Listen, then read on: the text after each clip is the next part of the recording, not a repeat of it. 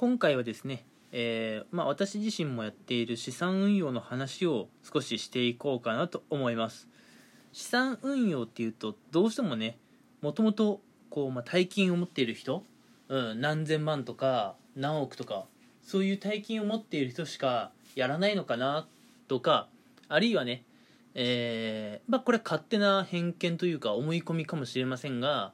定年を迎えたような人が、まあ、やるようなものなのかなと。すなわち若いうちはやらないものなのかなと、うん、いうふうにね考えている人がいるのかなと思うのでその辺のところをちょっとぶった切る感じでお話をしてでおすすめのね資産運用の話も少しして今回は終わろうと思います、うん、まず資産運用なんですけれども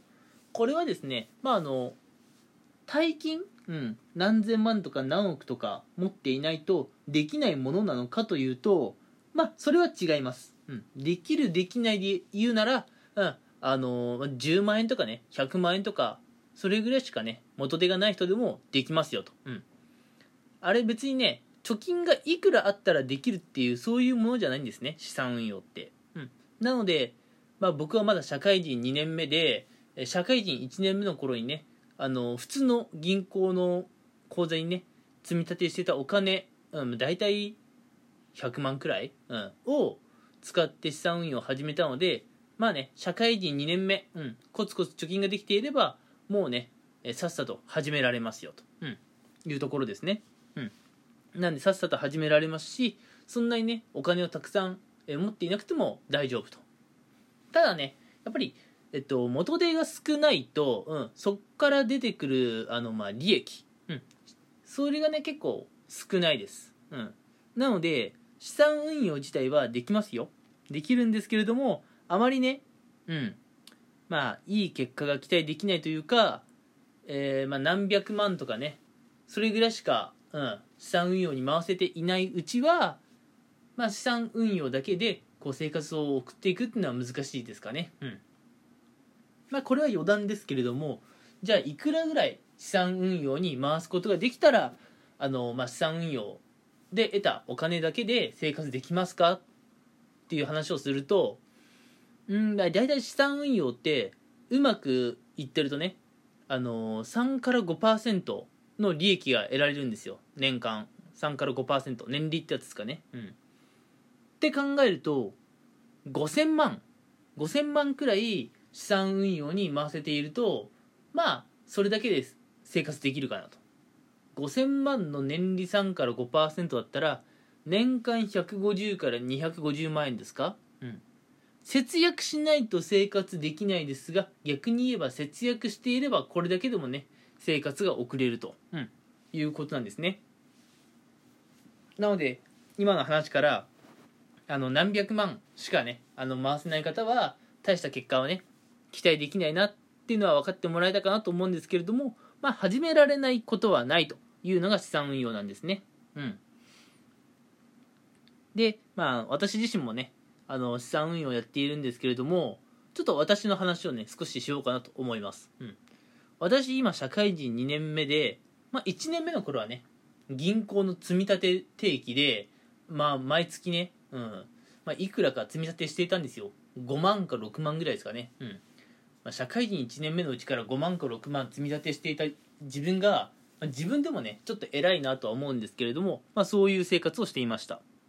なので、えー、まあ1年経つ頃にはまああのどうでしょう。うんまあギリ100万いくぐらいですかね。うん。積み立てでコツコツ貯めたのと普通にね毎月節約して余ったお金とあとねまあ私会社員やってるんですけれどもやっぱ賞与ね入った月はちょっとやっぱ収入増えますからそういうのをコツコツ貯めていたら1年目で100万円貯まりましたよと、うん、でもちょっとね銀行の積み立てで得たその何でしょう利息っていうんですか？それを見てかなり衝撃的でこれダメだと。銀行の定期預金とかで、うん、将来2000万円問題とか乗り切ろうとしたらあ無理だと。思ってでそこから社会人2年目になって、うん、今年の4月ですね。あの資産運用というものを始めましたと、うん、でその資産運用なんですけれども私もかなりリサーチして、まあ、どこ、うんまあ、資産運用って言ってもいろいろ種類があるんですけれども、うん。まあ、どういったところで資産運用をやるのがいいのかなってたいろいろ調べてね調べてたどり着いたのがこちらです、えー、ウェルスナビっていうものなんですね、うん、ウェルスナビでの資産運用を今年の4月から始めたんです、うんまあ、こちらあの先に結果言っちゃいますけれどもまだあのまあやって4ヶ月5ヶ月ぐらいです。まだ1年も経ってないのでデータとしてね参考になるか分かりませんが今あの予想予想の年利っていうんですか、うん、大体78%ぐらい出ています。ものすごくいいですね、うん、78%、うん、もちろんね、えー、元手がね何百万っていうレベルでやってますんで全然ね、うんあのー、得られるお金としては全然少ないんですが年利予想年利としては素晴らしい感じかなというのがウェルスナビです、うん。まあ、ウェルスナビをねまあ、やってよかったなとは思います、うん、今のところウェルスナビやっててこれ欠点だなって思うところは特にないですかね。うん。えー、これからね何年何十年単位で見て、えー、ウェルスナビがね、うん。えー、私の生活にね、まあ、しっかりとね貢献してくれることを期待していますと、うん。まあ、これもうちょっと補足なんですけれどもウェルスナビってね AI、うん、がまあやってくれる資産運用ってことで、まあ、私は毎月ねコツコツ積み立てさえしていればいい、うん、毎月決まったお金さえ資産運用に回していればいいっていう私私は本当にそれだけしかしていなくてそっから先の運用は全部 AI がやってくれてるんでね、うん、まあ本当にね毎月資産運用に対して何の労力もないんですよ、うん、なのにちゃんと利益が出ているんでねすごい助かってます、うん、でこのねウェルスナビなんですけれどもじゃあね他の方にもおすすめできるかっていうとこれおすすめできます。うん。なのでね、えちょっと遅くなりましたが、この、今回のね、ラジオ配信の内容としては、資産運用ね、やってみたいけど、まあ何をやればいいか、ちょっとわからないって方いましたら、まあ積み立て NISA とかね、うん、まあ他にもいろいろあるんですけれども、ウェルスナビ、これ、やりませんかってことを私はお勧めします。というか、これを、えー、お勧めしますよ。うん。こいつはいいです。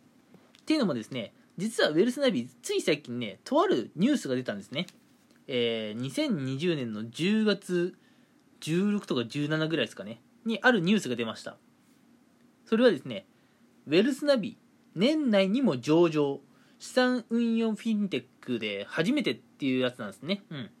あ上場するんですよあまあすいません上場するんですよって言ってもまだ正式には決まってないのかなただえっとあのーまあ、株式のね、上場をですね、これ皆さん聞いたことあるんじゃないですかね。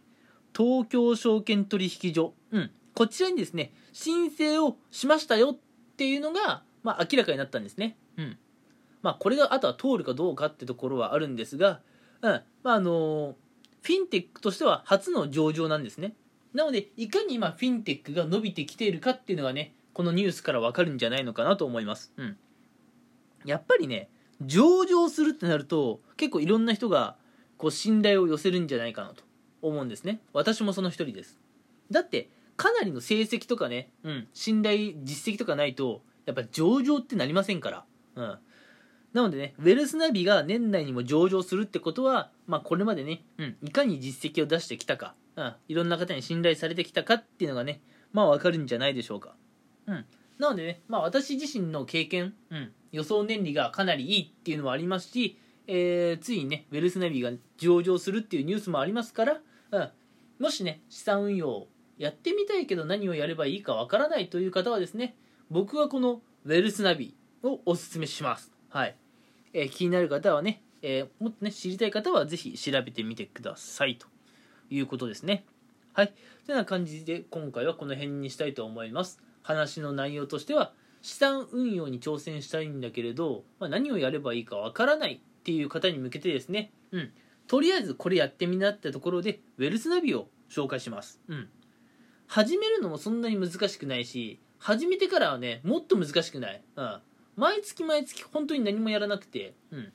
まあ積み立てだけやってるんですけれども積み立てだって毎月ね決まった日に決まった額勝手に積み立てされてるので私は結局何もしないんでね。